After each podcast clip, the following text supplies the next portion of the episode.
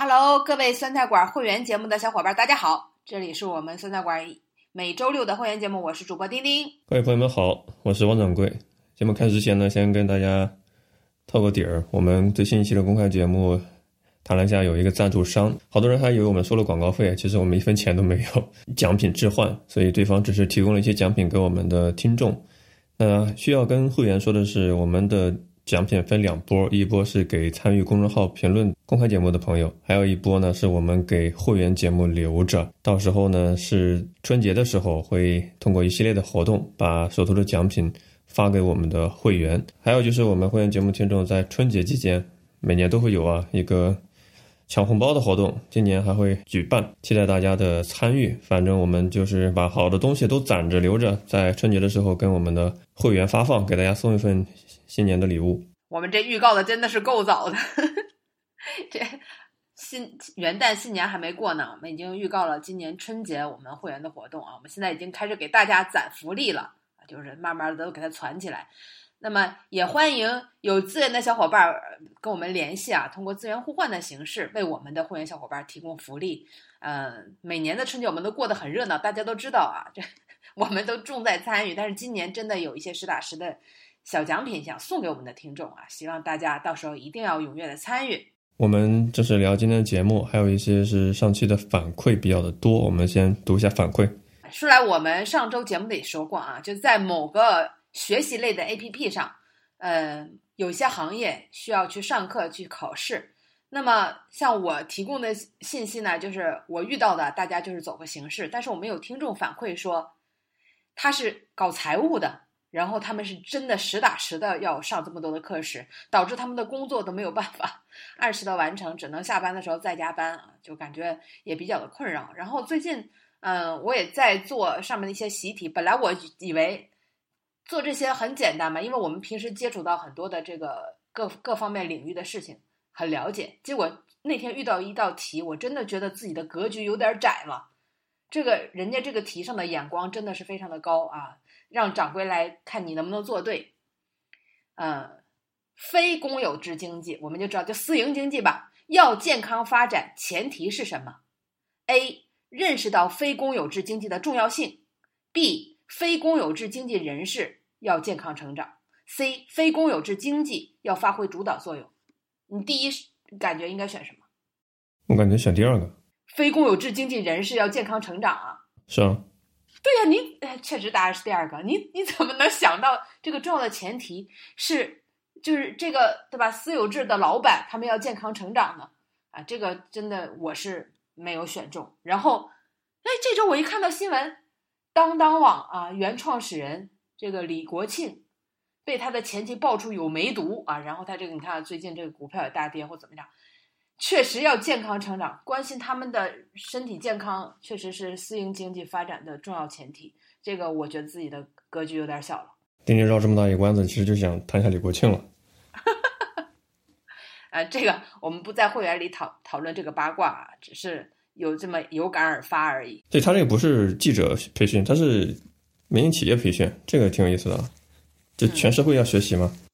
就各行各业，也不是说民营企业，是各行各业啊，那只能这么讲啊。那么除了 我们就是稍微的调侃一下这件事儿之外呢，那么还有听众给我发来了很多关于我们说上周我们提到了韦博英语，这是成人的培训机构啊，前两周都提到了。现在关于少儿培训机构也是有大批跑路的这个嫌疑，所以提醒大家，真的就是如果你的小孩要办。报了什么少儿类的英语培训，也是小心了，因为已经有多个就是少儿英语培训都已经透露出了跑路的这样的一个呃线索。那么呃，除了前面说韦博英语，它旗下就有原来韦博英语旗下的开心豆啊，这个开心豆听上跟韦博英语没啥关系吧？事实上，旗下它的这个就是跟少儿品英语培训的这个品牌，那么已经是。被家长爆出来，上海这边啊是集体停课关店了啊，那么也是这也认为是挺突发的吧，就是竟然上海校区真的都跑路了，突然蒸发。那么也有呃听众跟我反映说，不光是这个开心豆，还包括了呃什么夏恩英语、呃，昂立也在卖房啊，等等。那么说有小孩的，在这些地方学英语的，一定要留意一下。这也是给大家提个醒，就是教育培训机构可能真的也是步入了 P to P 的这个后尘，也要完全的走到了一个下坡路的这样的一个阶段。本周有特别多劲爆的消息，有一些是非常让人沉痛的消息。先说一下发生在伦敦，就我 所现在居住的城市啊，在。二十号左右，有媒体爆料出来呢，在英国的东部一个叫埃塞克斯郡被发现了一个集装箱藏尸案，里面有三十九名死者。那警方透露消息说，目前啊，里面大概是八名女性，三十一名男性，其中还有一名是未成年人。关于这里面受难者他的身份到底是哪个国家，还有些。剧情的逆转，一开始说都是中国公民，那现在呢？有越南驻英国的大使馆又发了一个新闻声明，说有越南的本国的家属跟他们联系，说怀疑自己的亲属失踪的亲属也在这三十九人名单之中。我就在想，可能英国警方是不是看着像是亚洲面孔，都以为是中国人？那有可能也是对吧？其实亚洲其他国家，据说都是通过。蛇头地下的一个人口非法移民渠道来到的英国，那现在他们事与愿违，连命都丧在了异国他乡。嗯，据说这个卡车跟集装箱是在不同的时间入境的英国，就是这个大拖车嘛，还有那个集装箱嘛，它不是一直连在一起的，它是分批进入的英国，所以可能这个三十九个非法移民，他到底是。从什么途径、什么时间登陆的英国还不是很清楚，要等英国警方的进一步调查。那个司机呢被抓了，他说是二十五岁的北爱尔兰人 Robinson，但又有一个说法说他就是报警人，所以可能他还不是凶手，他可能只是一个参与在其中一个链条里面的一个角色吧。据说他是报警人，所以就非常的蹊跷。那中国驻英国大使刘晓明他也发了一个声明。他说：“不管这三十九人来自何处啊，我们都是表达沉痛的心情，并且他说，人口贩卖、人口走私是一个全世界很多国家共同面临的困境问题，中国也不例外。我们将共同的打击，大概是这么一个意思吧。我不知道大陆对于这个事情，网民是什么样的一种关切的点？哦，这个关切的真的是刷屏了吧？”那么，主要是一开始爆出这个数字三十九人，非常的惊人，而且呢，就死非常的惨。掌柜，你你不知道有没有注意到，他们是在就这个集装箱里边，是零下二十五度左右，因为它它这好像是一个我不知道是不是运运送呃海鲜的这种啊，就是它可以调节这个温度，是一个冷冻的这个情况下，就零下二十五度左右待了十五个小时。那你想想。这别说是人了，就是所有的活物，这是完全都没有办法在这里边生存，所以这个就活活冻死嘛。说本来这个好像这个这个冷藏的这个集装箱是有两种温度可以调，就一个是冷藏，就是零零下五呃零上五度，还有一个是这个冷冻啊，就零下二十五度，就不知道为什么这个就被调成了这个冷冻的模式，所以。就死的非常的惨吧，然后为什么说一开始定为这三十九人是可能是中国人呢？这个因为也是英国警方透露出来的，就说的好像比较肯定。后来我看国内的分析，就是有可能这些人，不管是从哪个国家，现在不确定，就有可能途经了中国，然后就被这些蛇头可能就给他们发，就伪造了中国的护照或怎么样，因为还要从中国出境或这个就不太了解，所以就根据以前的那些经验。有可能他们是持有的中国的护照在身上被发现了，然后其实呢，这个是伪造的。但现在最新的警方，呃，英国警方，我们我在国内看到的报道是说已经逮捕了第四个人，就抓了四个人。然后对于到底是什么国籍，就现在就完全就闭口不说了，就等着这个调查之后，说要每个人的身份全部确定之后，说是个漫长的过程，然后才就是能够公布啊。那。因为出现这个惨案之后，很多人就把过去的一些事情呃挖掘出来，说这个还不是第一次啊，呃，那就已经发生过三次，就是两千年有个多多佛惨案，就当时是有五十八名就是中国的移民，非法移民，就是在转运途中被活活闷死。呃，也有说是六十人，也有说是五十八人啊，这个我就没有再去查证。那么当时是为什么呢？就是说，呃，就是装到集装箱之后，那么密闭的一个空间，然后这个司机好像担心被发现，就把车上唯一的一个通风口也给封闭了，所以这五十八个人是活活被憋死的。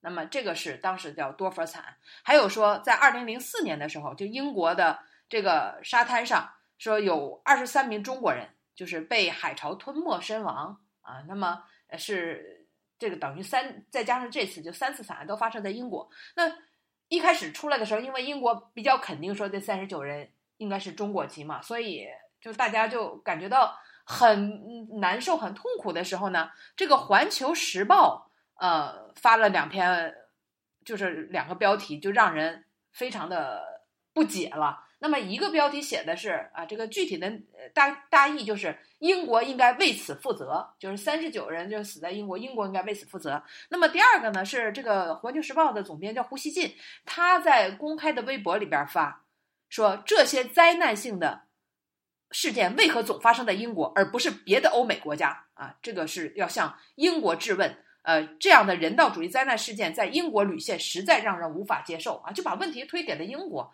就这个我。就是感觉有点像是就香港事件报复一下英国，嗯，要打出三个问号了啊，就是不太理解。然后呃，我是看国内这个《新京报》啊，就做了一个小视频，我觉得挺好。结果后来这个视频竟然就被删除了。那么就讲为什么这样的事件会发生在英国？是不是别的国家就没有偷渡事件呢？其实别的国家可能这个发达国家偷渡事件更多。之所以英国会发生这样的惨案，是因为无论是逃往哪个欧洲性的国家。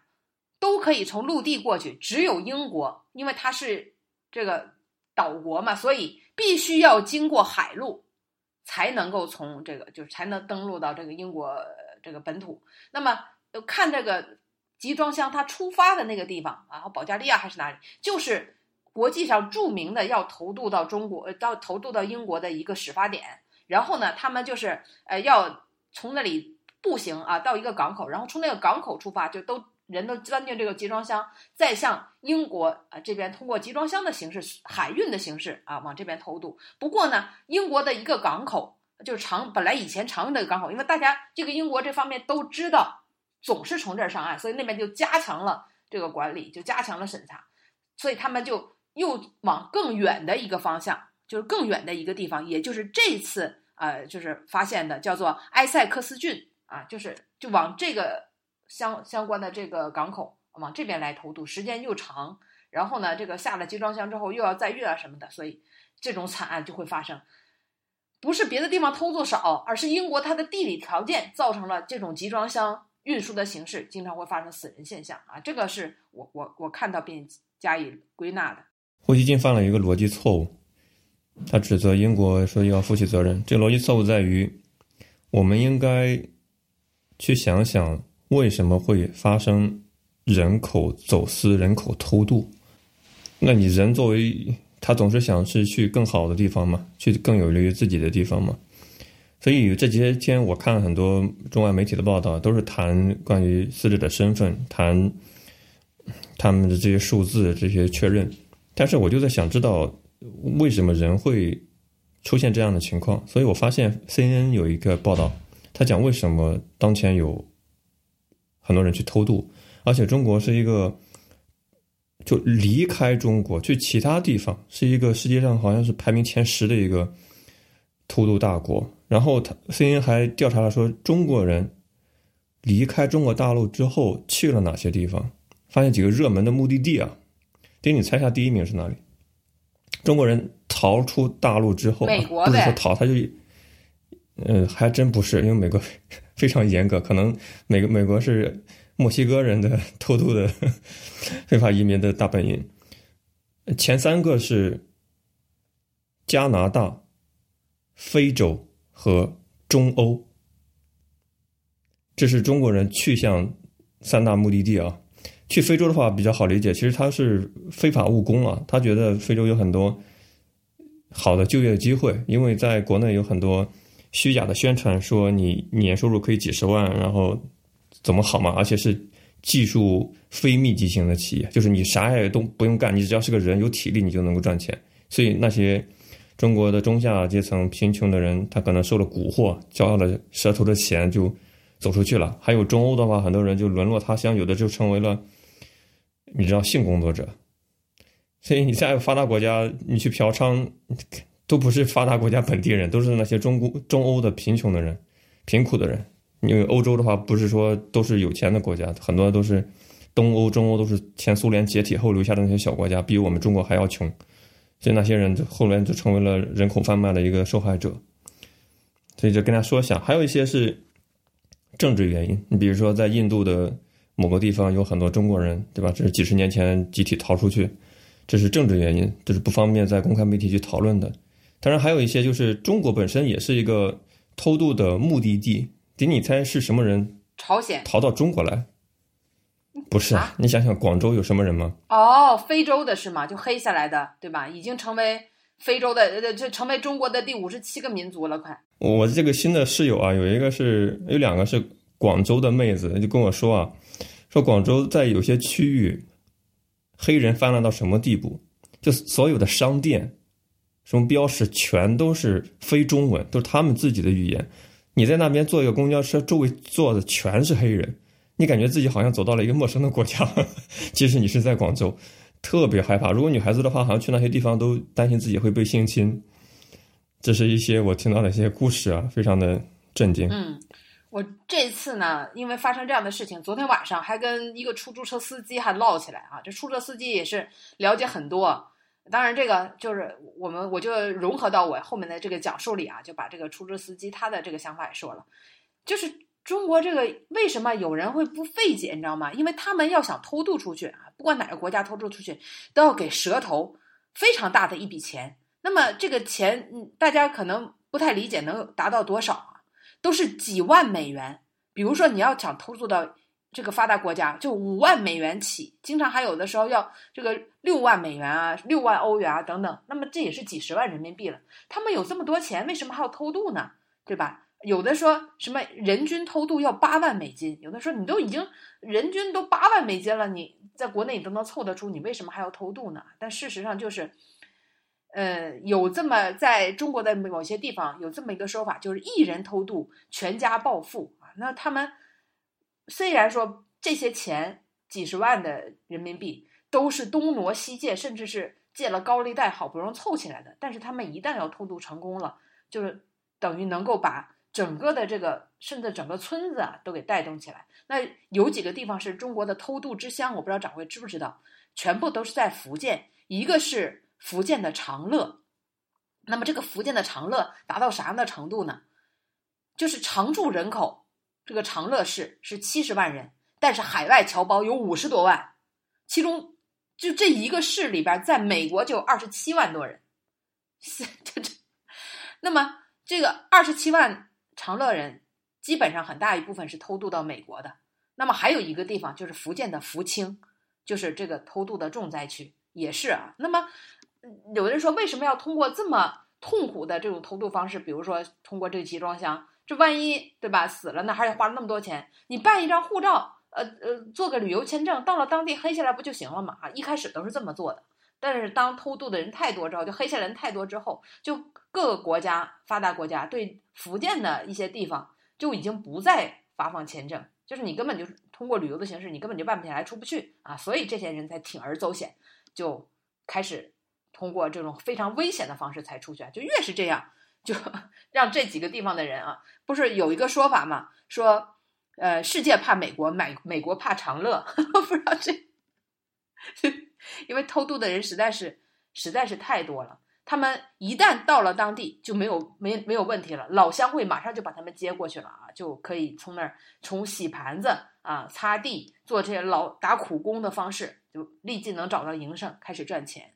那么昨天我就跟着出租司机说嘛，他就说，他就有朋友就是在这个地方，那里边村子里边哈，这个家家户户盖的这个楼全部都是用外汇盖起来的，就是他们只要千辛万苦把一个孩子能够用偷渡的方式送到国内、送到国外之后，然后他们就会寄钱回来啊，这个这一家人家就可以买房，就可以过上比较富足的生活了。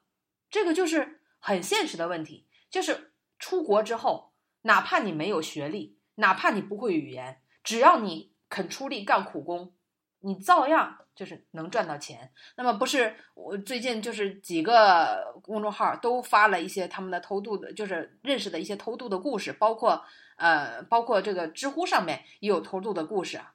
就是有一个讲了，比如一个故事讲的，有一个他在国外在荷兰遇到的一个两千年偷渡来荷兰的，就是靠刷墙、看看苦力，那么就是挣了钱，自己家里的第二代，他们不是很苦吗？但把孩子生在这个国外之后，第二代通通都要培养他们在当地什么学医科，呃，学学律师。就是怎么样？就是学建筑啊，就是让他们在这第二代在国外受到良好的教育，然后等到第三代的时候，第二代基本就拿到绿卡了，因为他们在那待到了一定的年限就能拿到绿卡，就把孩子生在这里。等到第三代的时候，就完全洗白了，就过得很好了。甚至还有人举了一个例子啊，就说一个高中毕业一个学生，一个男生，他高中毕业，然后就通过偷渡的方式。啊，就去，但这个就不知道真假了。这个也是有人说，这个是你看到一个好的例子，实际上可能大多数都是比较惨的。那么结果他就在当地靠修车，靠给人家干苦力攒下一点钱之后，他就想学飞机，就去学驾驶，就考私人驾照嘛。考私人驾照考了一定的程度之后啊，学就是给人家在美国开货机，专门开货机。结果开到呃，等到三十岁的时候，就是各种执照都拿到了。国内的航空公司到国外去招飞行员，就是招这个机长。结果他去通过考试，竟然考过，现在回国在当机长！但这个肯定是比较，就是这估计十万个人里边也就出来了这样的一个成功的例子。但大多数人偷渡过去之后啊，就是通过劳动力啊，确实是。能能赚到了钱吧？不是有一个人说，他就觉得在国外太苦了，而且孩子在国内听说也不学好，所以他在国外做了三年之后，他觉得还是得回国，不能不管自己的孩子，所以三年之后他带着二十万回了国，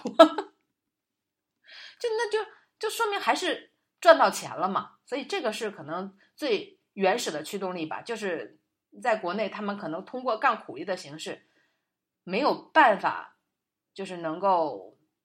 迅速的，或者说就是只要通过努力就能积攒到钱财。他们说这个中国人，特别这些福建人到了国外之后，老板强令下班都不行，每天都要干到十四个小时，就是拼命的努力的赚钱。一是养自己的孩子，二来是寄回国内啊，就是他们就疯狂的干活，但是干活呢就能得到回报吧，所以就形成了这样的一个风气。甚至呢，在福建啊，就是这个到了美国之后啊，竟然还有一个。有一个女的啊，她这个女的叫萍姐啊，是当当时带人偷渡的一个大蛇头啊。因为当时不是有这个一人偷渡全家暴富的说法嘛？那么这个人她就是这个女的，她就生活在呃出生在福州市。她偷渡之后到那里之后，她就帮助自己的老乡从国内偷渡过来啊，在美国也成了这个通缉犯。没想到她二零一四年在美国去世的时候，竟然唐唐人街的殡仪馆聚集了上千的民众，民众都是他的老乡啊，就是都是。通过他偷渡过来的，就是说为他默哀。那么说，在福建长乐，只要偷渡成功的人家，甚至在村子里放鞭炮庆祝，就是感觉这个就这家人家就从此就走上了富裕的道路。OK，那我们只能耐心的等待英国警方继续查明他们的身份，然后给我们一个交代了。接下来一个事情也是本周一个非常重磅的消息啊，这个事情发生在大连市。沙河口区，十月二十号案件发生。这个男孩子呢，将补课结束，路过的女孩骗到家里面去，想要跟她发生性关系。我不知道是不是未遂还是说已已遂，然后把那女孩子杀害抛尸。小区的居民反映，作案者这十三岁的犯罪嫌疑人说，经常有尾随骚扰的不良行为，但是从来没有见过他爸妈管过他。甚至有人看到他在小区里面掀年轻女孩子的裙子。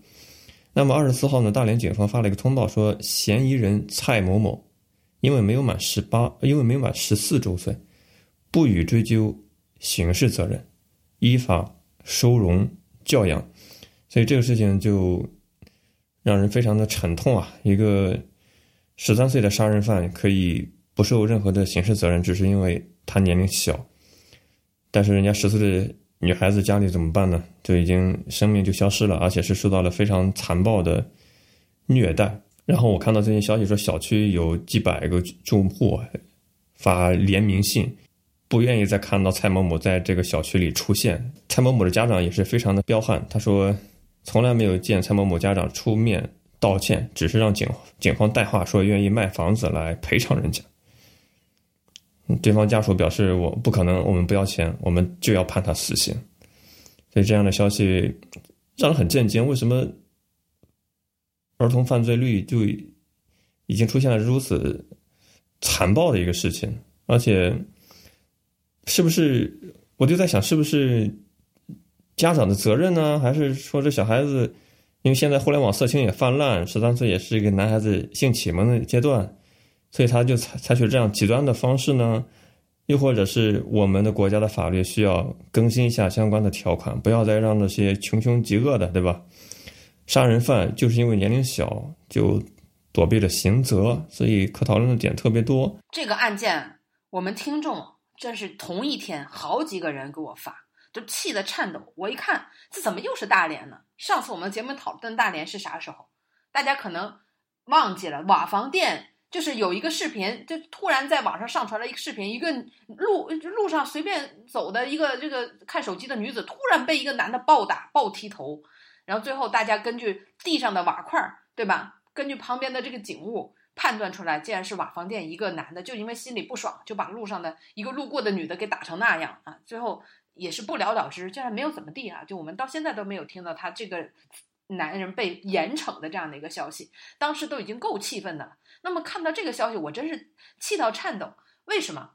因为这个案件实在太恶劣了，就是这个我们一听。不满十四周岁的男生，我们脑子里想象的是什么？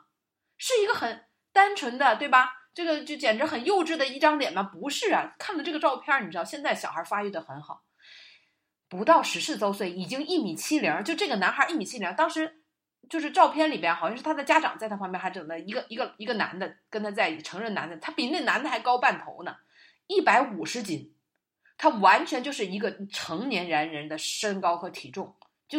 这种虽然他不满十四周岁，已经非常高大粗壮，就这个男的很很壮很胖，就这个男孩，我都不想叫他男孩了。就这个男人，哎，他呢，就是一直在这个小区里边，就是各种各样的恶劣。以前就已经被曝光成他看黄色视频也就算了，对成年的女性经常上去就搂搂人家的肩膀啊，掀人家的裙子，甚至尾随。我看有一个女性说。一上一进楼门就被这男生追上，就拍肩膀说：“啊，什么现在几点啊什么的，就尾随他上了。”这个女生呢，到了三楼就进门了，结果她发现这个男的上到三楼半，又从上面下来盯着她的门，把她吓得简直就是魂飞魄散。我们可以知道这是一个多么恶劣的男生了吧？嗯嗯，里边小区里边的年轻女性几乎都被他尾随过。然后这个十岁的女孩呢，是周。周日的时候，咱不能再说这个受害者就是有罪论了吧？他是周日的下午三点十分的时候下了自己的学，就是学美术的那个班。平时都是他舅舅去接他，就那天没有接他。距离他家一百五十米的时候，被这个男孩拦住，因为他俩是住在一个楼栋里的。然后这个男孩就说：“你上我家帮我干点啥？”又是大周末的啊，这女孩大白天的就就去了一下，去了他家就没有再出来了。而且最恶劣的是什么？是他把他这个女孩控制在他家里边四小时的时间里边，这个男孩还出来过几趟，去父这个女孩父亲的水果摊上，还问：“哎，你家琪琪呢？”其实这女孩就在他家控制。你说他的这个表演能力，成年人都达不到。然后这个老头儿他爸爸就说：“啊，他去上美术课了。”哦，还去问过两次，心理素质有多好，还跟他妈妈一起去废品收购站卖废品。然后呢，跟废品收购站的老头还要了一个塑料袋儿啊，这男孩自己要了一个塑料袋，后来就证明他后来作作案的那把凶器就扔到了这个塑料袋里，这个垃圾袋里。那么最后啊，他把这个女孩说在家里边遭到了反抗，是先掐了，然后呢就是连捅七刀。当父亲发现这个女孩的时候，就距离他家楼门五米远，就距离他这个犯罪嫌疑人这个楼门五米远的一个绿化带里。那么。为什么能够一下就找到这个就是几个立即破案呢？因为这个血呀，就这个女孩的血，从这个绿化带一直就延伸到她家的那个楼道，她家的屋里的门上，从那个门到那个绿化带，全部都是血，那个血都顺着楼梯都淌下去了。你说这容不容易找到？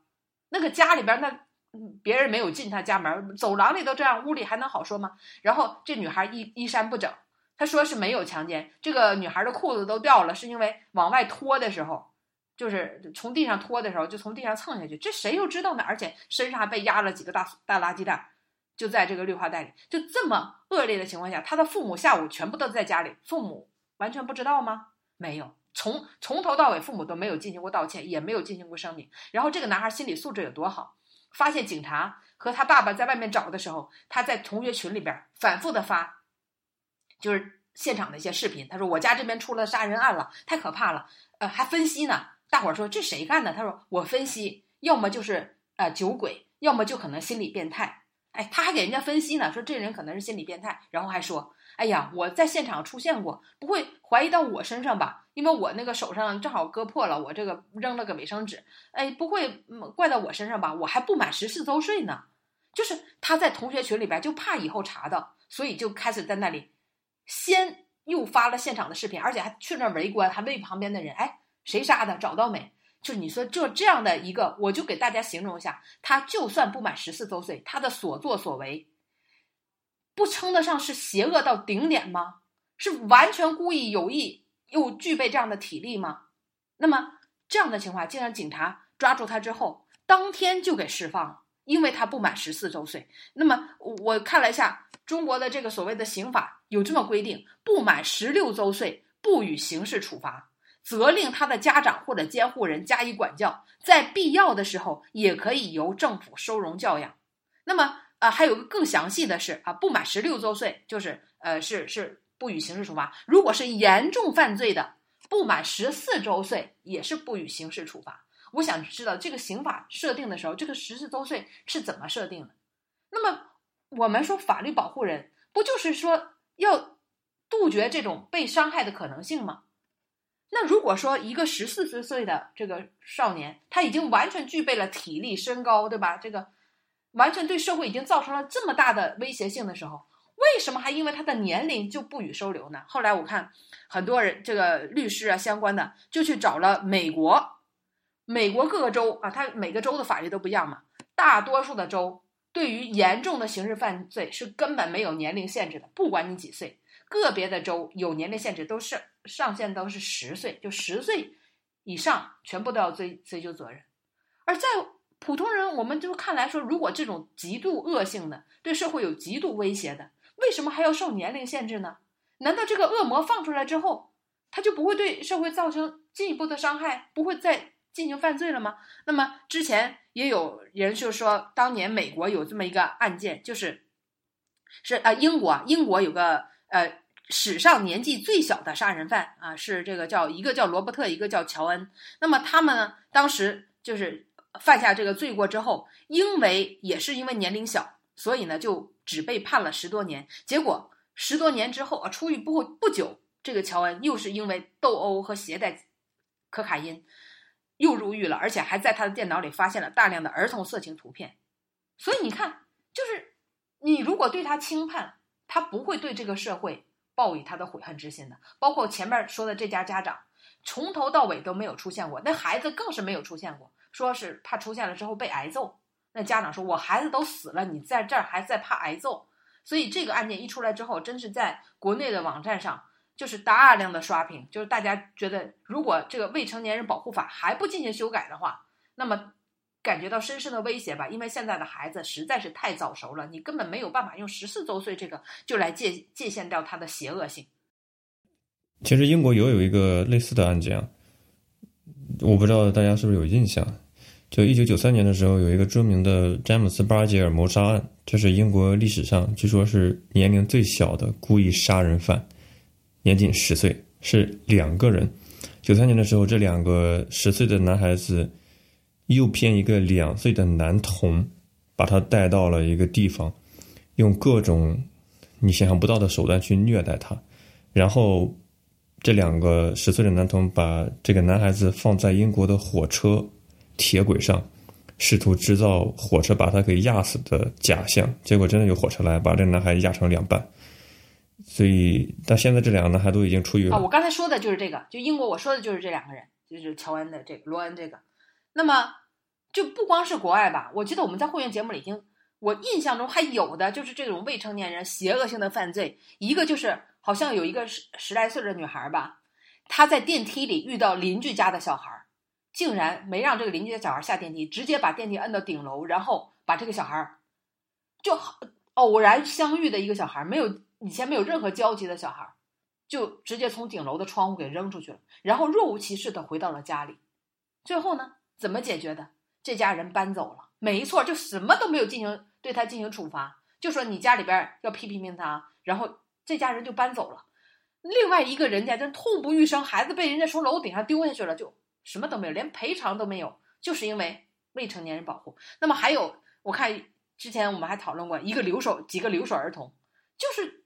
找乐子嘛，把一个流浪的，对吧？有点精神有点问题，一个女的活活给烧死了。然后没满十四岁，怎么样？没怎么样，就就继续批评一下。还前一段时间有什么一个案件了？我记得也是非常的恶性的，结果就是把他，就是说说是送到湖南的长沙的一个呃管教，就是那种少管所，到底去了没有？现在怎么样？什么时候放出来？没有人知道，就结束了。那么出现这种之后。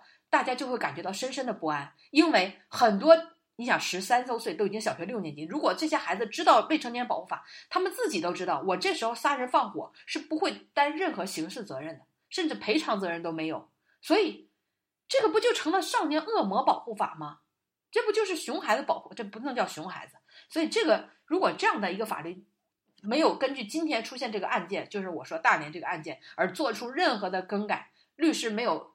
争取到任何的公道的话，那么这个我觉得就没有，这就是一个非常大的漏洞。有人说，那至少如果说孩子没有办法，现在没有办法关到成人的监狱里边，少管所是不是关到十八岁之后，然后再转交到成人的监狱继续服刑呢？或者他的父母因为监管的就是你对自己的孩子如此的失责，是不是你也要承担一些刑事责任呢？否则又怎么样去让这些？杜绝到这些已经，我觉得已经很懂人事的这些所谓的未成年人继续犯罪作恶呢？你保证不了啊！你有法律保护他，那这不就是成了，就是就是成了他们可以作恶的保护伞吗？所以这个案件，我我觉得出来之后，希望一定要最后得到法律上的反馈。那么这周同时还有一个，我不知道掌柜有没有注意啊？有一个初三的学生，这教室里还有摄像头呢，拿着砖头，在他老师进教室的时候，就在四川啊，叫四川仁寿县一个初三学生，猛用砖头猛砸老师头部九下，老师倒地之后用脚踹啊，所有同学都在旁边看着，没有一个人是敢上去拦他。最后这个老师现在已经进到 ICU，到现在还没有醒过来。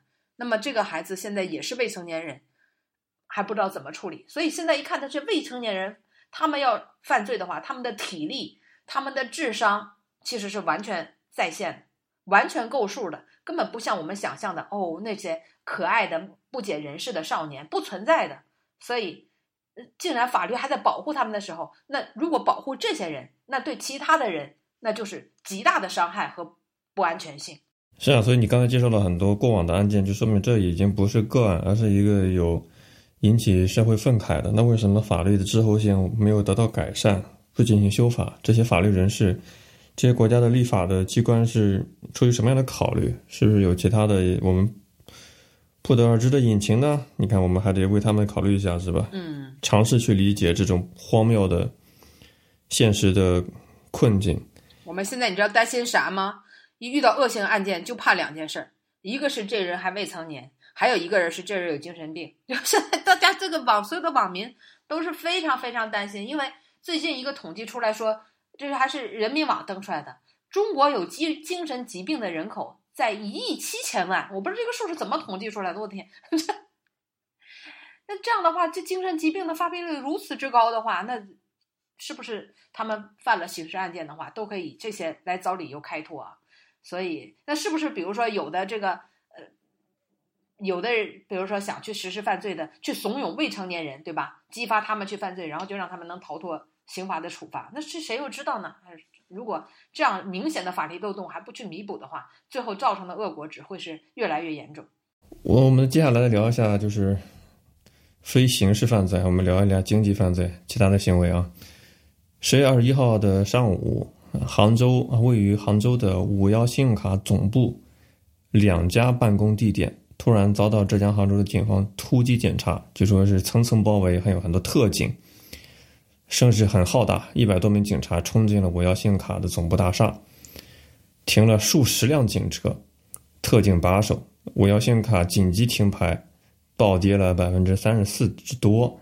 那么，在过去一两天之后，五幺信用卡的创始人孙海涛发文致歉，核心呢就是第二段，为什么会被查，对吧？大家是在质疑这个问题。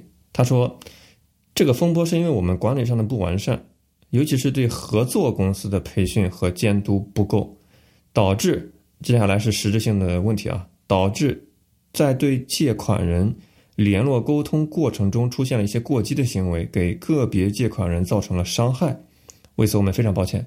翻译成人话就是，他们在搞 P to P 的民间借贷业务，他们的所谓的合作公司的培训和监督不够，就是他们为了催款找了催款公司、讨债公司，这些讨债公司呢。就用一些你你懂的手段，去跟那些借钱的人呢去骚扰他们，所以说给个别借款人造成伤害，那可能就被人报警了呗，所以把我要信用卡给围了个团团转，这就非常尴尬。尴尬在什么地方呢？很多 P to P 大家知道，他借钱的人是老赖，他借了钱他不还，那网友会说了，我们这些债权人的权益谁来保护？你看很多。就现在 P to P 行业非常不好过嘛，很多公司它都已经不发新的标的，也很多逾期的款收不回来。为什么收不回来？就是因为现在国家在大力的打击非法讨债，用讨债公司这些民间的手段去讨债，所以让这些老赖们更为猖狂。因为有法律保护他们，他们不用担心再被黑社会去威胁，去用各种什么上门去喷个漆啦，去威胁啦，对吧？让你把钱还钱嘛。所以他们更有恃无恐，所以就导致你 你在 P to P 投的钱更难以收回来，就是这么一个很很有意思的一个恶性循环。那现在五幺信用卡创始人道歉了，国家也大跌了，我感觉这个行业会日子更不好过，P to P 网贷可能会穷途末路啊。很多转型就是说转向了谁去借钱呢？机构去借钱，就不再转向 P to P 了，P 就是个人嘛，完全由个人转向了机构，就让。民间个人去去借钱去放贷的这种可能性就收缩了很多。是这样的，就是当天啊，我要信用卡是礼拜一，我们是周六的时候做了一个节目，告诉大家，中国已经有好几个省，对吧？包括湖南啊、山东啊，就是天津啊等地，就是 P to P 是全部取缔，一个不留。那个时候，对吧？我我就预兆了，说这。表明了站在哪一边，就是上面对吧？管理部门站在哪一边，现在就是已经完全否定你的态度了。所以 P to P 公司其他的地方就算没有取缔，日子也肯定很不好过。那么你说，就五幺信用卡的事儿，如果只是暴力催收的话，其实你只要传唤一下就可以了，对吧？你传唤 CEO 也行。那没有警车团团围住，现场来了多少辆警车呢？十二辆警车。所以不是现场，就是 我看有报道说。就有现场那个问认识五幺信用卡的这个员工嘛，就说：“哎，你怎么样？”那个人还报了个平安，说没事儿，我没有被抓。他说：“为什么你没有被抓？”他说：“因为警车已经坐不下了，十二辆警车 都坐不下了，就把里边的人全都带走。那你说真的是这个可以是灭顶之灾了吧？那你大家就说：“哎，这五幺信用卡是什么呀？是谁呀？这个五幺信用卡可不是我们说的那些野鸡的网贷公司，这个他人家也是对吧？拥有姓名的这个。”公开的资料显示，五幺信用卡是中国最大的线上的信用卡管理平台，是二零一八年八月在香港上市的。上市的啊，这个当年的营收都达到了二十八点一二亿元，而且连续三年保持同比上涨趋势。所以有人说什么独角兽什么的，都都二零一九年的独角兽都在哪都在哪里啊？被被发现啊？有的是什么红杉资本了，这那还有一个就是警方。你看到那个网上很多的截图了吗？就五幺信用卡等于是在这个行业也算是独角兽的，算是首屈一指的，非常算是正规的大公司了。那么它因为暴力催收，就是因为它有 P to P 的这样的一个业业务吧。那么其实现在这个整个行业已经坏掉了。我不知道掌柜有没有有没有这个印象？就在因为我二零二零一二年的时候，那时候就想买房，我就想去借钱，真是到处也借不到钱。那跟同事借钱，同事也不借，对吧？跟银行借钱也借不到，嗯，就不开放这个个人小贷嘛。所以当时就觉得，哎呦，怎么讲借点钱这么难？后来呢，其实就是民间有非常大这样的需求，但是那个时候你只要敢。去借钱啊，就是非法集资，就是有人要是给给你放贷，就是非法集资。后来这一开了这口子，哇，简直是就是互联网加，对吧？就把这个互联网贷款一一搞起来之后，那简直就是洪水猛兽一样，就是大家就开了闸了，然后就立刻就是没有办法监管，大量的人去去借钱又得不到监管，那么催收。后来我看这次事儿之后，就有媒体去采访了催收公司。催收公司觉得也自己很委屈，他说：“请问怎么样算是暴力催收呢？”啊，当然这脸都打了马赛克了。说我们催收的这些人员每天就坐在那儿打电话。他说我们接触的每天接触的负能负能量比正能量要多多了。我们这个不是最后我们公司把这些催收人员给淘汰了，是他们把我们公司都淘汰了，人家都辞职走人都不干了。他说欠钱不还，那我们又不能太对吧？像像你说的那个暴力，那我们就只能打电话了。哎，我们一天打十次电话，请问算不算暴力催收？就被告报警说是骚扰，那你们不还钱，那我们还应该通过什么形式？我打你十个电话还不行？所以这这个其实就是一个死结。那么现在呢，等于上面的监管部门已经完全就站在否定的这个态度上。所以我看听众里边也发来了一个群里的截图啊，聊天记录说的是，就说五幺信用卡是因为暴力催收死人了。啊，这个就是就是完了，就也不是死人了，就是这个因为暴力催收啊，就快被灭掉了。他说，上周杭州市西湖区刚开了金融风险处置大会，五幺信用卡、铜板街、挖财网等五家平台实际控制人都上台保证念了保证书，说明年年底前业务清零。说现在杭州的金融已经凉凉了，好多人失业啊，广告代理也要清盘了。这个。也是内部传出来的一个聊天记录吧，我们在这里不做为他做他背书啊，但是只是想说，这应该是个行业趋势，已经是跑不掉。那中国的现在就是关于 P to P 的业务，你看那是公司注册地、运营地有三大重镇，一个是浙江杭州，一个是上海，还有一个是北京。据说北京的 P to P 业务占全中国大陆的超过五成以上。呃，但是像杭州跟上海都是已经被严格的监管，要求你不要再放新的标的，就尽量是把你这个业务都砍掉了。据说北京动静没有在其他两个这么大，我不知道是不是因为它在帝都的原因，可能权力的关系网络更深厚一些，就没没怎么动。但是杭州跟上海是确实不行。上海的话，你刚刚才这个听众提到了杭州的像挖财、像五幺，上海的话就是你我贷、点融这些路路平台。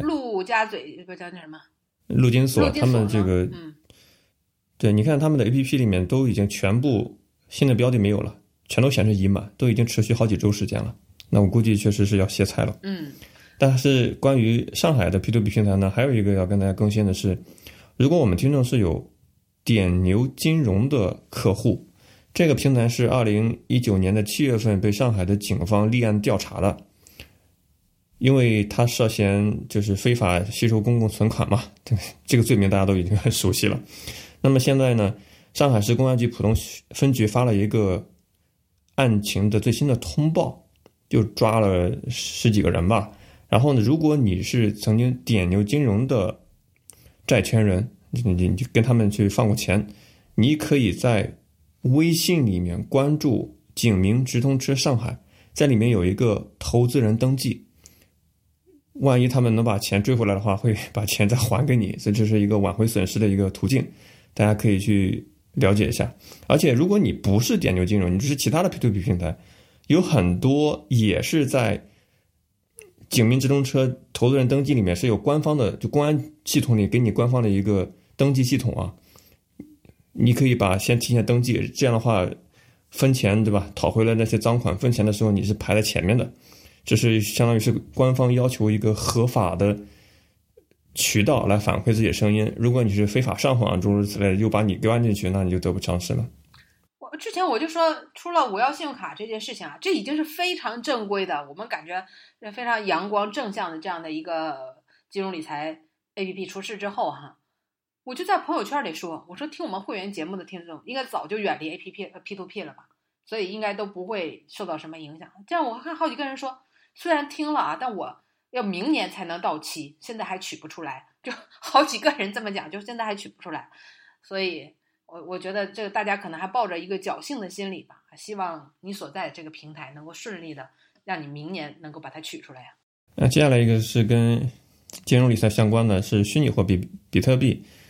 挺莫莫名其妙的，就两天之前，二十四号的下午，就国家级的啊，政治局的常委们，他突然召开了一个集体学习区块链技术的一个会议，说要求把区块链作为一个核心技术创新点，明确主攻方向，加大投资力度。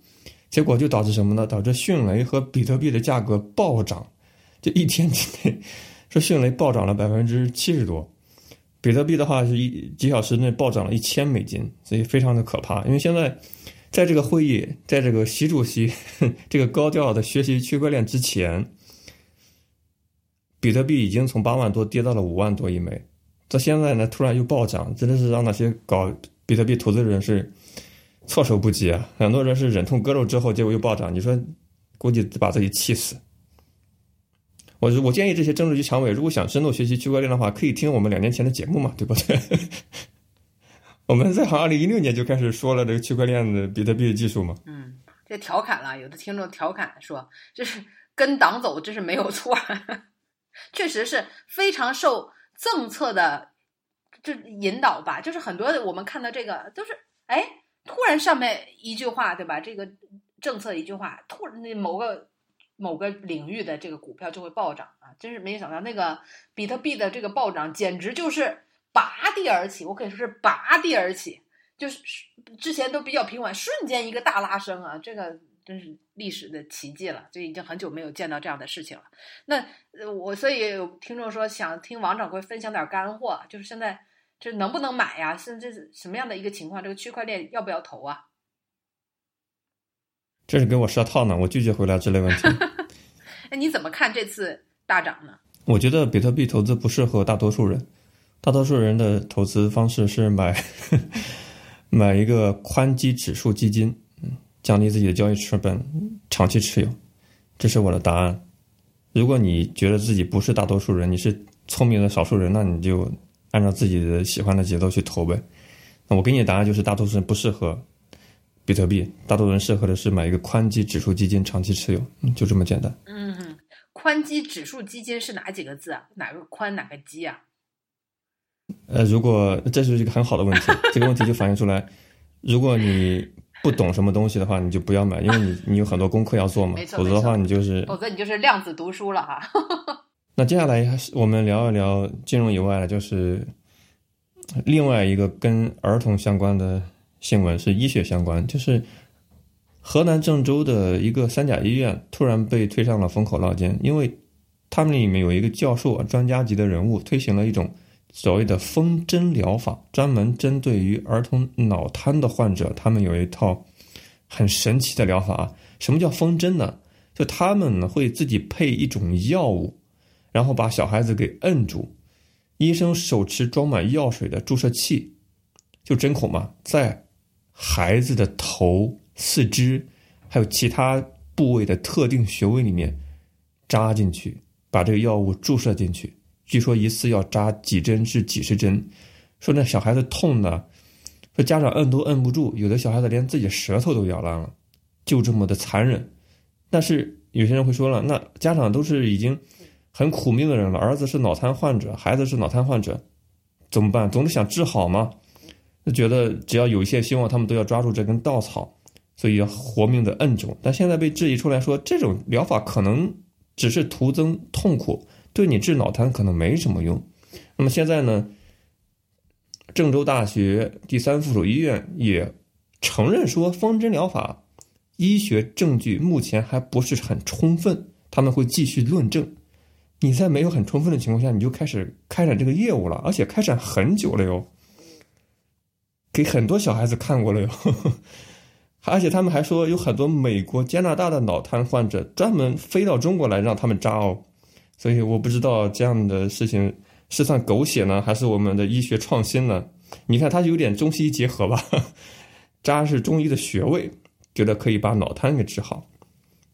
今天你有关注到吗？哎呦，这个看完之后真是气愤呐！这是亲爸亲妈吗？所有的评论都说这是亲生父母能干出的事儿吗？就是这孩子说一个孩子，你知道得几个人摁住不？得六个人摁住才能把它给摁住，才能把这个风针完成。就完全不打麻药的情况下，一就是这医生都说了，家长被必须在旁边。为什么呢？因为他说我们这个针管比较粗，所以打的时候会有大量的血会冒出来，这个所以需要家长在旁边不停的帮擦。你想想这，我的个天呐，这个，这个他怎么心平气和说出这种这种描述的？我听了都有点颤抖。是啊，就是，而且这个穴位啊，大家就平时你就成年人啊，咱不说把针打进，你就摁一下都会觉得酸。就是穴位，有的时候你去推拿的时候，人家给你摁一下这个穴位，你都觉得酸的不行。它是一个大针管子打进去，而且每次要打几十针，而且还特别的贵，就是一个疗程都要几万块。那么这些家长就是。你你是亲生父母吗？你怎么带孩子受这个罪？我这想起来那个杨永信了呢，对不对？把孩子送到那个山东那个临沂的，对吧？网瘾治疗中心，那杨永信去过电呢，就就跟那个父母有什么区别？但是问题是，有人说，作为一个父母，当生了这个孩子啊，这个脑瘫是在产检的时候检不出来的。那么生了脑瘫之后，在全世界，脑瘫根本就是一个绝症。就这么说，就是一个绝就在全世界都没有治愈这样的一个就是方案啊，在最医学发达西方也没有什么脑瘫治愈的方案啊，所以很多脑瘫患者都被抛弃了嘛，就儿婴儿被抛弃，然后又被美国的这个去领养啊，这这个说远了。这种时候，突然有一个正大三附院，正大三附院还是这个三甲医院，又是在呃正在河南。排名非常靠前的这个，就是说医院里边正规的三甲医院里边，又有一位这个教授。那么这个教授呢，是叫万国然，他还这个论文获得了多次的，就是关于这个风针疗法获得了多次的这个大奖。那么你你说这作为家长，而且写着是有百分之九十几的对脑瘫的治愈率，哇，这么高的治愈率，又是这么。对吧？这个这个正规的医院又是一个教授，还论文得了那么多的奖，哪个家长不想试试呢？那么最后这个人家就说去调查这个万国兰是怎么发明了这个风针疗法啊？你看，人家说严格的说啊，这个不是算发明，是一个传统的中医疗法，只是在基础上增加学位。他是怎么发现呢？他一九七四年是毕业于这个北京的医科大学，然后呢是西医的出身。他就想着啊，他就说看了一些文献之后，他本来是西医，他就想，哎，能不能把这个中医的经络理论和西医的这个就是结合一下呢？呃，他就创新了所谓的穴位注射。然后呢，你看啊，他。怎么？我们就看一下啊，一个中医的疗法是怎么样应用于人的啊？它是经过了严格的科学的这个，我们就说实验室啊或怎么样？那你看它是怎么的？它是没有将疗法直接用于病人，而是他自费。你看这还表明是自费呢。你这么严重的事情，你不应该成立一个科研的实验室来进行实验吗？但是自费购买了鸽子和鸡，通过给鸽子和鸡打针观察疗效，发现没有什么副作用。怎么有种？文革赤脚医生的行事风格呢？说发现没有什么副作用，反倒更加活跃了，就是因为给鸡打了针之后，发现鸡没有死，而且还更活跃了，从此就认定这个对治疗脑瘫有效。这你听着，这都跟玩儿似的，这真的是跟玩儿似的。我就说他动物实验，他。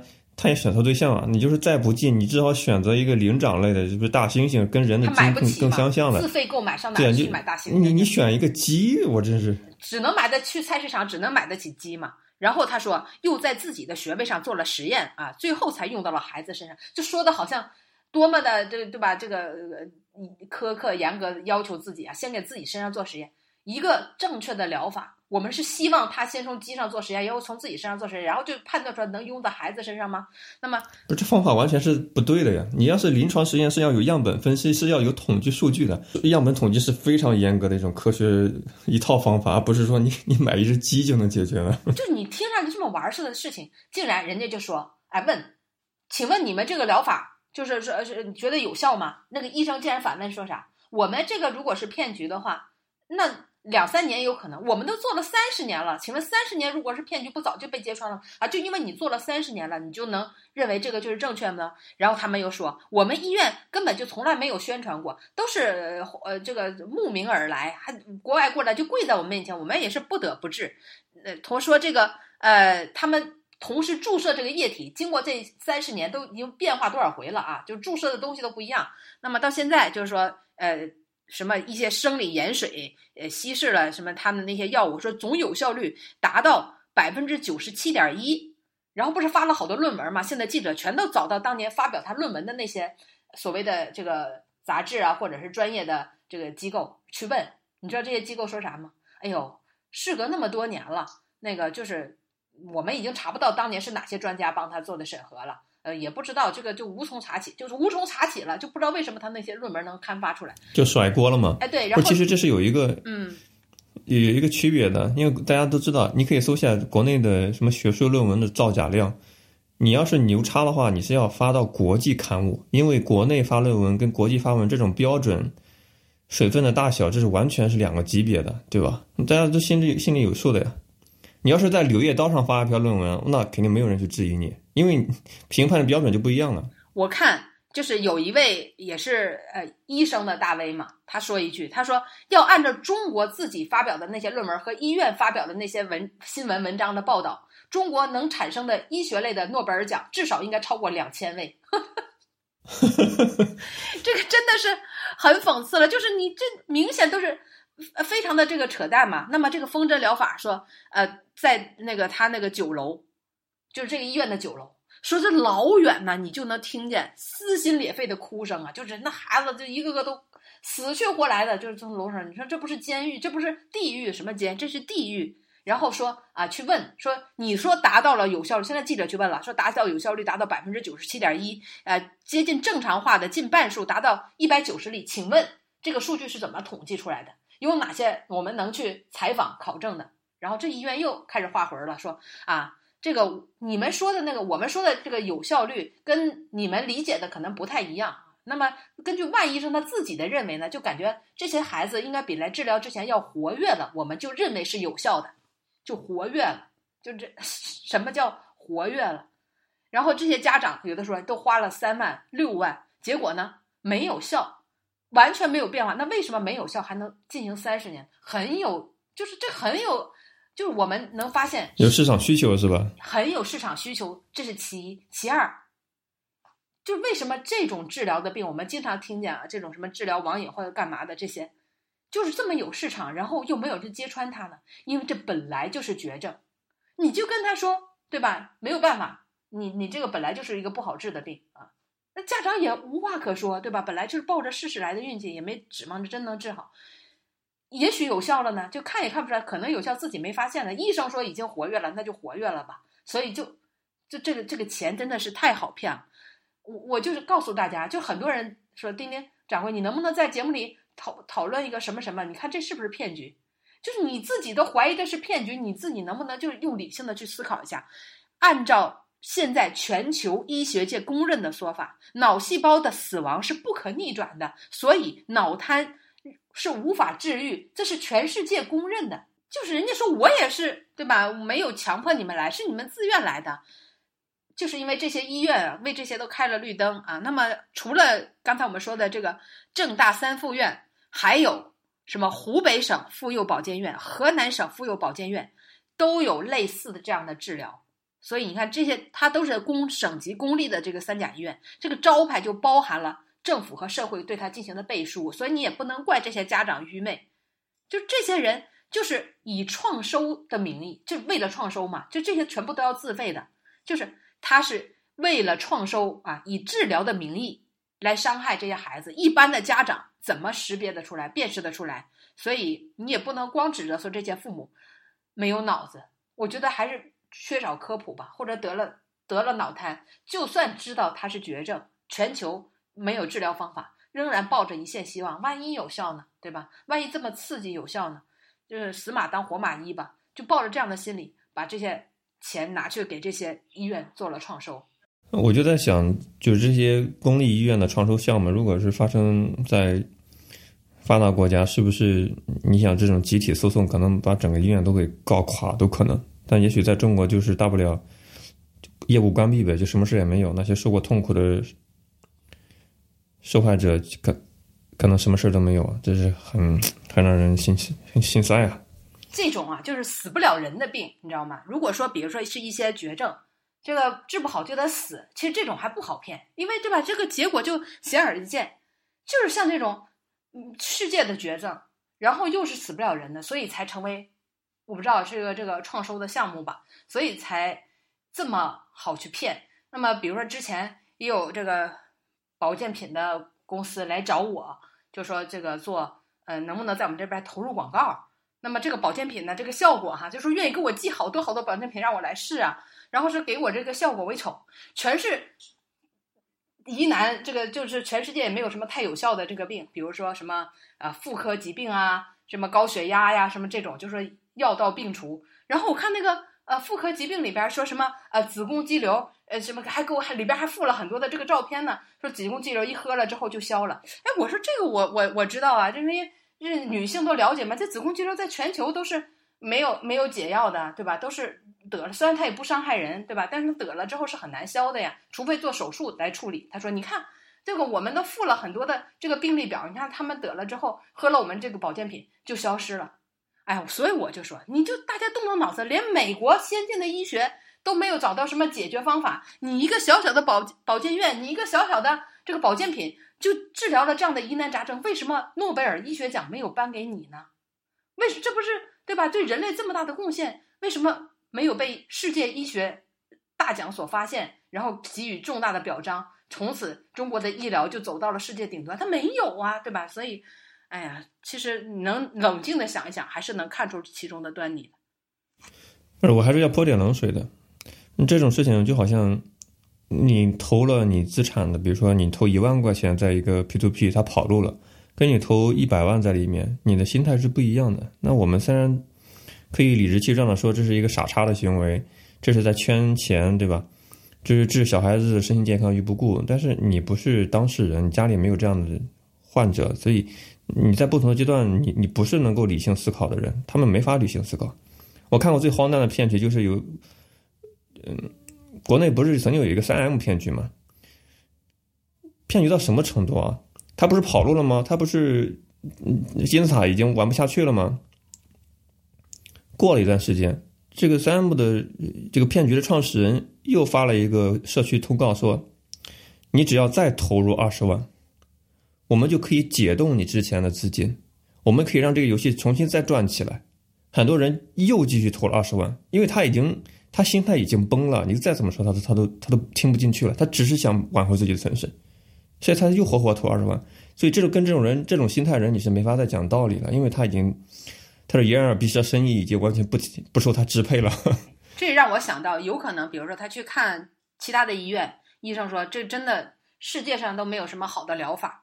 然后家长说：“求求你了，再帮我想想有没有什么其他的办法。”医生：“要不你去试试中医？” 就这个就都当成救命稻草，或者说对吧？已经是绝望的时候啊，就抱有一线希望。所以这个时候可能真的是失去理智。所以你给他说实话，那我可以说你是一个好人，但你不是一个好的领导者，你不是一个好的 leader。你想一想，是不是？你你你在一个领导公司环境里面，你不能跟员工说我们公司业务完蛋了，大家都走吧，就是废掉了，拜拜了。你你必须得去给他希望，人是靠希望活着的。嗯。当然，我们接下来还有一个事情要跟大家分享，就是挺莫名其妙的啊。据说全国现在开始统一打击麻将馆，一刀切，全面取缔。财新网的记者说，自二零一九年以来，江西、湖南、云南、湖北、安徽等地均开展了叫取缔经营性麻将馆棋牌室的专项行动，再也没有了。好像是城镇还有这个，反正乡下就这种地方都会有一个棋牌室、麻将馆嘛，一个小屋子里面，好像是你坐上去之后会给老板一个摊位费吧，就是打一局给给他提成五块钱，老板还会给你送茶、送水、送瓜子儿，让你消磨自己的无聊的时光，打一天，对吧？这种棋牌室、麻将馆就是要全面取缔。一个也不留，而且什么麻将机、纸牌、骰子这些赌博用具，全部都是要收缴销毁。对于这个，不知道会不会影响我们一些听众的正常的日常娱乐活动啊？你刚才说的我就不赞同。什么叫赌博用具啊？对吧？这个是 老百姓，真是从古至今国粹是吧？对对，国粹。这国外还举行麻将比赛呢。你知道那个四川是麻将大省啊。不是经常说发洪水？你看过那种照片吗？这成都人民发洪水，坐在水里边继续 打麻将，还有那个四川是有那个国际麻将比赛的呀。对，还有那个地震了，说地震了，这个都麻将馆的人都没有为之所动啊。就是，这就是很多老百姓就是怎么讲，业余生活退休之后或怎么样，就是非常交友啊，怎么样？就包括那个歌星王菲不都说吗？你要说我唱歌不行，我同意；你要说我。打麻将打不好，我不同意。这，那么这种事情发生呢，对吧？就感觉非常的费解。你说全部都取缔是根据什么呢？那说这个有个我国有个刑法第三百零三条规定，说以盈利为目的聚众赌博或者以赌博为业的啊，这个就是开或者开设赌场的，这都是要进行罚金。那现在怎么就把棋牌室和打麻将这种事情直接就归归结为这个赌博了呢？这个其实是就挺挺令人，就是你你这个一刀切下来，你是根据什么呢？你总要咱叫依法治国吧，你总得有法可循吧。那么我看有一个这个麻将馆的老板说，说这也实在是一刀切过于粗暴了。他刚刚花了十五万块钱把一家茶楼给包下来买下来，七月份才拿到营业执照，没想到两三个月就被迫营业了。现在说这个每个月。水这个水电费都要六七千块钱，为什么就是这现在就干交的这个钱又没有办法去营业？说给我一个能不能有个正常娱乐麻麻将的这个标准？就是什么样的标准算是可以的？你也不能说一刀切吧，只要是打麻将就是赌博吧？毕竟刚才长官说这都是国粹，这老百姓都玩了这么多年，上海也有好多这样的麻将馆。我们知道，其实中国老百姓娱乐条娱乐生活也就这几样，对吧？KTV 或者是一起去。棋牌室打个麻将，KTV 应该现在没人去了吧？啊，你这，你这你就是有点果断，你不去了不行，别人去嘛。那么去打个麻将，对吧？搓个麻，喝个茶，这个都是很，也就这点业余生活。那么最近还有一件事儿，是四川成都的啊，就四川成都，大家不都打麻将吗？有一个女子啊，姓王，这个王小姐，他就把这个温江公安分局告上法庭，为什么呢？因为之前他在一个棋牌室里边。跟三个朋友一起，四个人打麻将，玩了五块钱的，结果突然这个天兵天将到到达，就把他们全给抓起来，把他呃进行了十五天的这个就是刑事拘留，认为他赌博了，违法了。他说我我我打了五块钱的，怎么就对吧？就就叫赌博了呢？后来呢，就是经过上诉之后啊，算是就是把他这个。等于是就是取消了他这个刑拘，就是撤销了，给他撤销了。但他现在不同意，他说你要对我进行赔偿。那么已经是给他赔偿了这个四千七百三十九块一毛钱啊，作为他的误工费。但他说误工费不够，你要赔偿我六十万。你要告诉我凭什么我打个五块钱的麻将，你都以赌博名为名就把我给抓起来？现场你知道赌资四个人赌资收获了多少吗？猜不出来呀。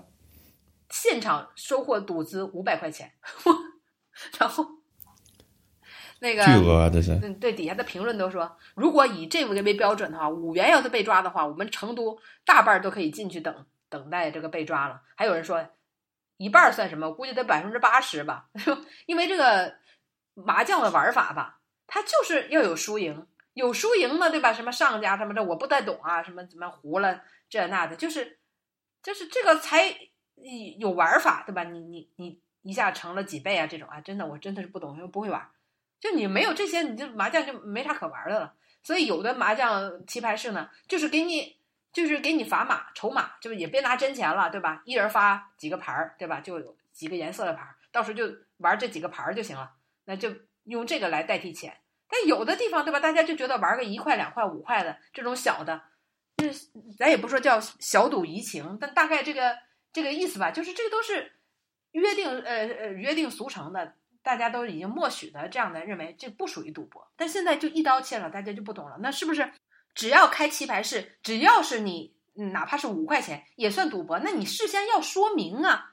对吧？你要有法律在前，你后脚才能取缔，你才能去抓人家。你前面都没有这样的说明去去抓，这不是让大家就感觉很没有安全感吗？这谁还敢开这种呢？明天说不定认为所有的卡拉 OK 啊 KTV 都是涉可能会滋生这个卖淫、滋生黄色那这个行为，对吧？那这也要全部都取缔。确实有的 KTV 它就是有色情服务啊，但不是所有的 KTV 都有啊。那正常去唱唱歌行不行啊？对吧？同学聚会一般不都去 KTV 唱歌吗？对吧？那你这个没有一个说法的情况下，就是这样做啊，真的让人感觉很恐怖了。不是因为我不去 KTV，所以我说他不行。你看上海的钱柜，这之前都是有财经媒体报道的，钱柜都快干不下去了。这当年是多么火爆的 KTV 的高端品牌，这是可能是一个行业趋势吧。还有一件事儿，就是因为最近我们都知道肉价涨得很厉害。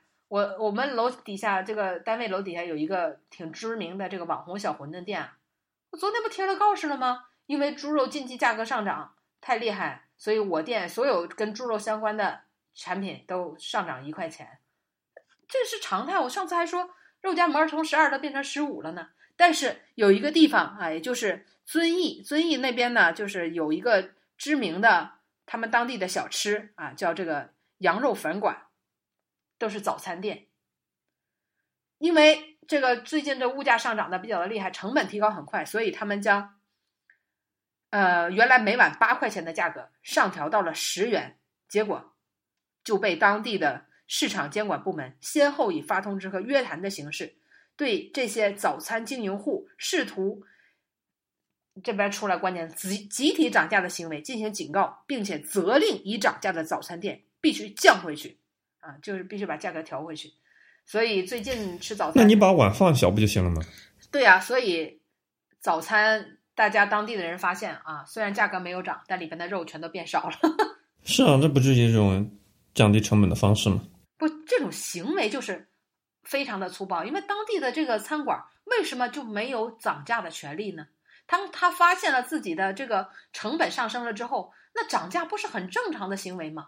为什么还要被勒令调回去呢？大家说，为什么没有对地产商说你们必须把价格调回去，把房价降下来呢？举这个例子特别好啊，特别好，因为之前比如说美国不承认中国的市场经济地位嘛，很多爱国的小粉红就开始抗议说，凭什么我们都那么发达了，对吧？这就是一个很好的例子。就像丁丁所说的，政府对房地产的管御，这包括像是连个早餐铺子涨价这种管御。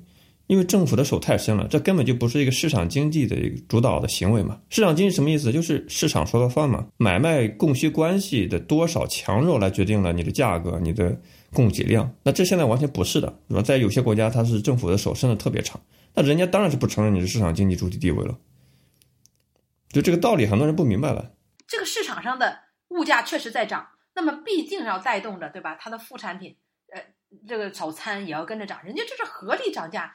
OK，我们本期节目又到了一个半小时，适合时候休息一下了。祝大家生活愉快，希望能够本期的节目一些反馈，尤其是涉及到你的理财投资的，对吧？跟你的身体健康相关的，能够让你多长点记性。如果你身边亲戚朋友有类似的受害者，你也跟他们多普及普及，这也是做一份善事嘛，举手之劳。嗯，我还想征集大家一个反馈啊，这是我个人的感觉，就是马上要双十一了嘛。我从自己还有身边的人的感觉，就是明显大家都降温了，就是购物的热情不高。